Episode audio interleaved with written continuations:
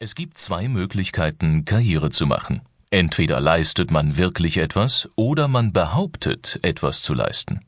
Ich rate zur ersten Methode, denn hier ist die Konkurrenz bei weitem nicht so groß. Danny Kay. Vorwort. Alles auf der Welt kommt auf einen gescheiten Einfall und auf einen festen Entschluss an. Johann Wolfgang von Goethe. Herzlich willkommen in der Welt des Verkaufens. Ups, da ist es wieder, das unangenehme Wort verkaufen. Wer bitteschön will schon Verkäufer sein?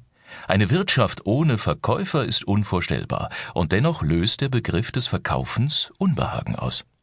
Selbst Unternehmen, die einen Verkäufer suchen, vermeiden es, in ihren Stellenanzeigen auch nur ansatzweise diesen Begriff zu erwähnen.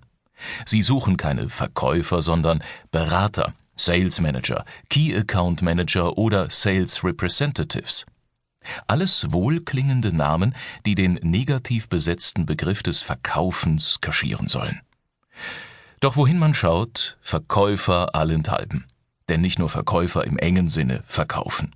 Auch Architekten, Rechtsanwälte, Ärzte, Unternehmer, Manager und so weiter müssen ihre Produkte und Dienstleistungen verkaufen. Ein Zahnarzt, der seine Leistung nicht verkaufen kann, gefährdet nicht nur seinen Umsatz und damit den Gewinn. Hinter ihm stehen Menschen, die in der Praxis ihren Lebensunterhalt verdienen. Eine Familie ohne Einkommen zu versorgen ist nicht möglich. Eine Praxis einzurichten kostet ein halbes Vermögen. Nicht selten wird sich der Zahnarzt hoch verschulden müssen, um all die Dinge anzuschaffen, die einen reibungslosen Praxisablauf garantieren. Was er kauft, muss an anderer Stelle produziert werden, wie zum Beispiel ein Zahnarztstuhl.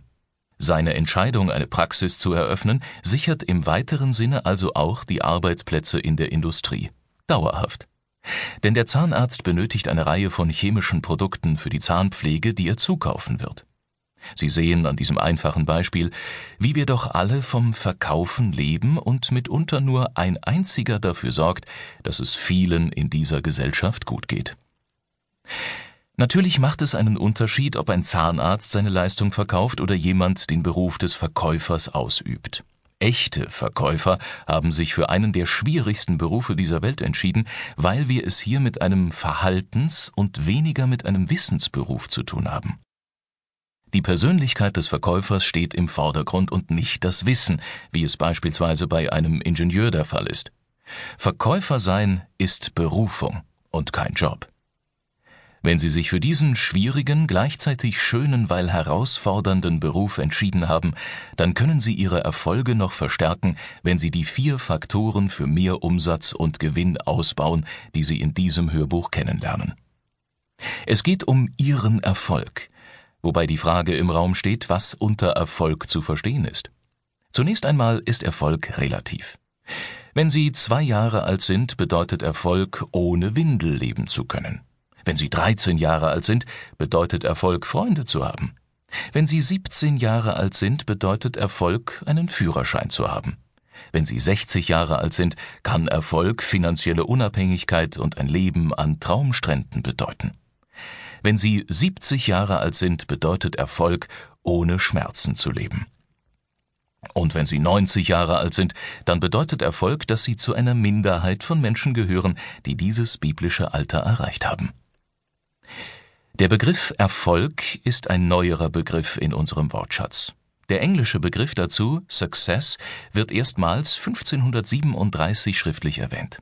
Natürlich feierten die Menschen in der Zeit davor auch ihre Erfolge, doch nannten sie das Siege, weshalb der Begriff in seiner ursprünglichen Form eher als Resultat einer Tat zu verstehen war.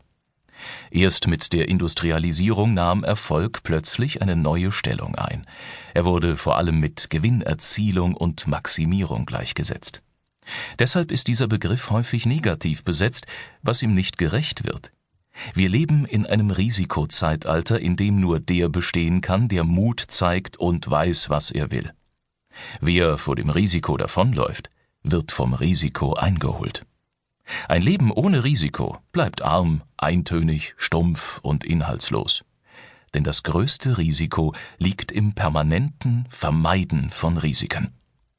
Der 32. Präsident der USA, Franklin D. Roosevelt, sah es ähnlich. Im Leben gibt es etwas Schlimmeres, als keinen Erfolg zu haben.